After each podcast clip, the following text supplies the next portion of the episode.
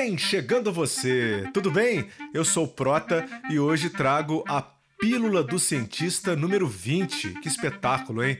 Vou trazer aqui o artigo que escrevi para o blog, que você encontra na página ge.globo barra o cientista do esporte, que traz no título uma pergunta. Existe uma epidemia de lesões na NBA? Na maior liga de basquete do planeta? Vamos entender então, a partir de agora. A pandemia do novo coronavírus vem impactando de forma pesada na nossa forma de viver e, consequentemente, no mundo esportivo. Toda a rotina dos atletas, com treinamentos, viagens, competições e de convivência, precisaram ser alteradas com o intuito de diminuir o contágio da Covid-19.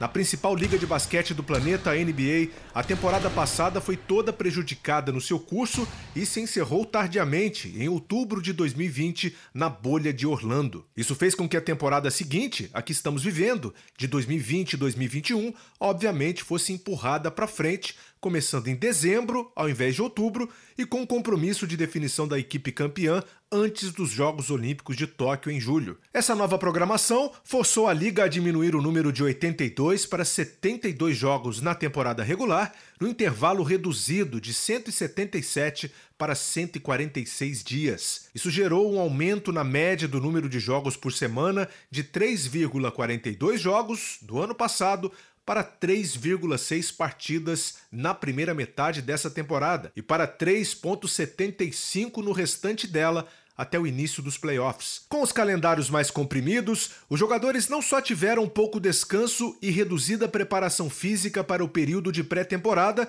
como vem tendo uma sequência de partidas exigente, e ainda convivem com viagens e rotina matinal e diária de protocolos e testes para a Covid-19 que vem limitando treinamentos e o tempo de sono ao longo das semanas. O resultado é sentido na saúde geral dos atletas, com um prejuízo significativo. Até agora, o equilíbrio entre a carga e o tempo de recuperação dos atletas está longe do ideal. E quando isso acontece, o risco de lesões se eleva bastante. O sinal de alerta começou a ser ligado já no primeiro mês de ação, quando 12 jogadores se lesionaram seriamente. Cinco deles deram por encerradas suas jornadas na temporada. Spencer Dinwiddie do Nets, Markel Fultz do Magic e Thomas Bryant do Wizards romperam o ligamento cruzado anterior do joelho, o famoso LCA. Marcus Chris do Warriors fraturou a fíbula no treino e Chris Clemons do Rockets rompeu o tendão de Aquiles. Outros sete atletas tiveram que ser afastados com previsão de um retorno mais tardio na competição. Na sequência, a lista de atletas afastados da temporada subiu para sete, com a inclusão da dupla do Pacers, TJ Warren, com fratura por estresse no pé, e Miles Turner, com ruptura da fáscia do tendão do pé. Desfalques importantes. Com o andar dos jogos, as grandes estrelas começaram também a ser afetadas. Uma estatística mostra que 15% dos jogadores mais importantes da liga, os All-Stars, já perderam jogos nessa temporada por causa de lesões. A lista inclui as duplas do Lakers, LeBron James e Anthony Davis, do Nets, Kevin Durant e James Harden,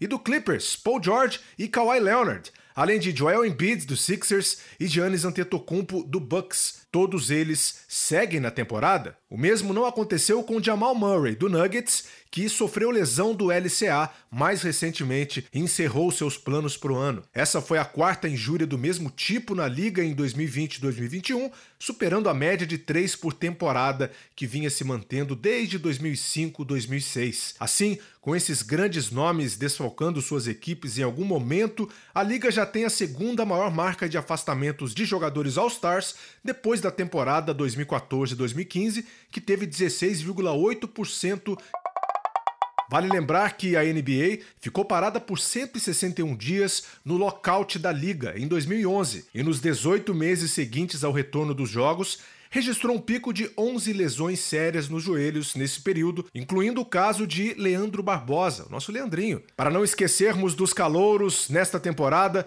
eles tiveram apenas 34 dias para estarem prontos para suas novas equipes, do momento do draft, quando foram selecionados, até a apresentação aos centros de treinamento. Nos outros anos, regularmente, o tempo de preparo girava em torno de três meses. Assim, os jogadores destaques, Lamelo Ball do Hornets, que sofreu lesão no punho, e James Wiseman, do Warriors, com lesão no menisco, estão sem previsão de retorno até agora. Esse último contraiu a Covid-19 depois de ser selecionado e praticamente não treinou para a curta pré-temporada. Assim, a preocupação e o trabalho das equipes se concentram na criação de mecanismos de proteção contra essas lesões, uma vez que grande parte pode ser prevenida, já que envolvem os músculos e ligamentos, conhecidos também como tecidos moles. Só que nesse ponto, a conta não fecha de novo pois para se evitar esses problemas é preciso trabalhar com carga e condicionamento. Para se gerar a adaptação necessária no organismo, o fortalecimento é necessário. Mas como fazer isso quando o seu corpo mal tem tempo para descansar da sequência de jogos? É paradoxal e muito difícil de se resolver.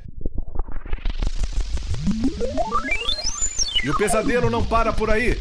Vamos lembrar que nunca se viveu na liga um período de epidemia viral como a do coronavírus. Não só tirou atletas de circulação, como trouxe consequências físicas deletérias e prolongadas para muitos dos inúmeros jogadores que contraíram a Covid-19. Problemas como fadiga, perdas de força e massa musculares, além da diminuição da capacidade respiratória, não foram raros e todos esses pontos impactam negativamente nas valências esportivas de prevenção de lesão.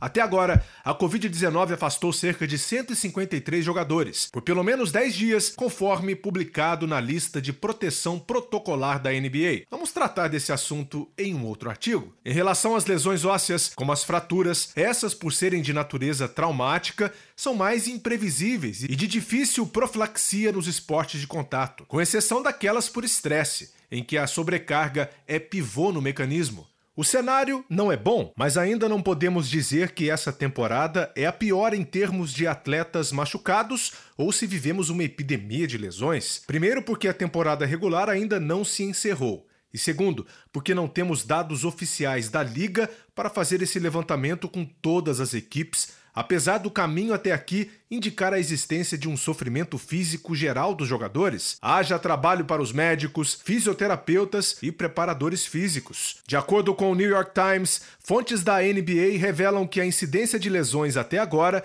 estaria alinhada com as cinco temporadas anteriores, incluindo uma redução de 6% em relação à última, que foi atípica pela paralisação e pelo esquema diferenciado de disputa durante a pandemia. De fato, em uma análise do número de lesões dos primeiros 20 jogos dessa temporada, feita por Jeff Stotts, as estatísticas mostravam uma tendência de aumento em relação a 2019 e 2020, mas nada alarmante. No entanto, se a curva se mantiver em ascendência até o final da temporada, será um sinal de apuros para a liga. O maior ativo das equipes no momento se chama tempo, e administrá-lo da melhor maneira pode ser a chave para alívio de sérios problemas enfrentados pelos jogadores, como cansaço, fadiga, estresse, depressão, dores e a lista segue. As lesões sempre foram um grande desafio para os esportes de alto rendimento, e quando grandes jogadores são acometidos, o peso do problema aumenta consideravelmente para as equipes. Esse parece ser o cenário desta temporada por enquanto, uma vez que até meados de maio, quando a temporada regular se encerra, muitos jogos decisivos ainda irão exigir de muitos jogadores um esforço extra na tentativa de classificação para os playoffs. Mais uma vez, a luta pelo título vai passar pelo quão e íntegras as equipes estarão na hora da verdade. A Covid-19 traz um pacote de incertezas e, se nada for feito quanto às cargas de estresse mental e físico nos quais esses jogadores estão submetidos, em breve podemos ter uma epidemia de lesões na maior liga de basquete do planeta. Tá aí, muito obrigado, viu? Deixo lá as referências no blog ge.globo o cientista do esporte e o convite também para você nos seguir no Instagram, arroba o cientista do esporte. Comente, venha fazer parte da nossa comunidade e avalie também o nosso trabalho. Semana que vem tem mais, hein? Um forte abraço e até lá. Vida longa aos cientistas!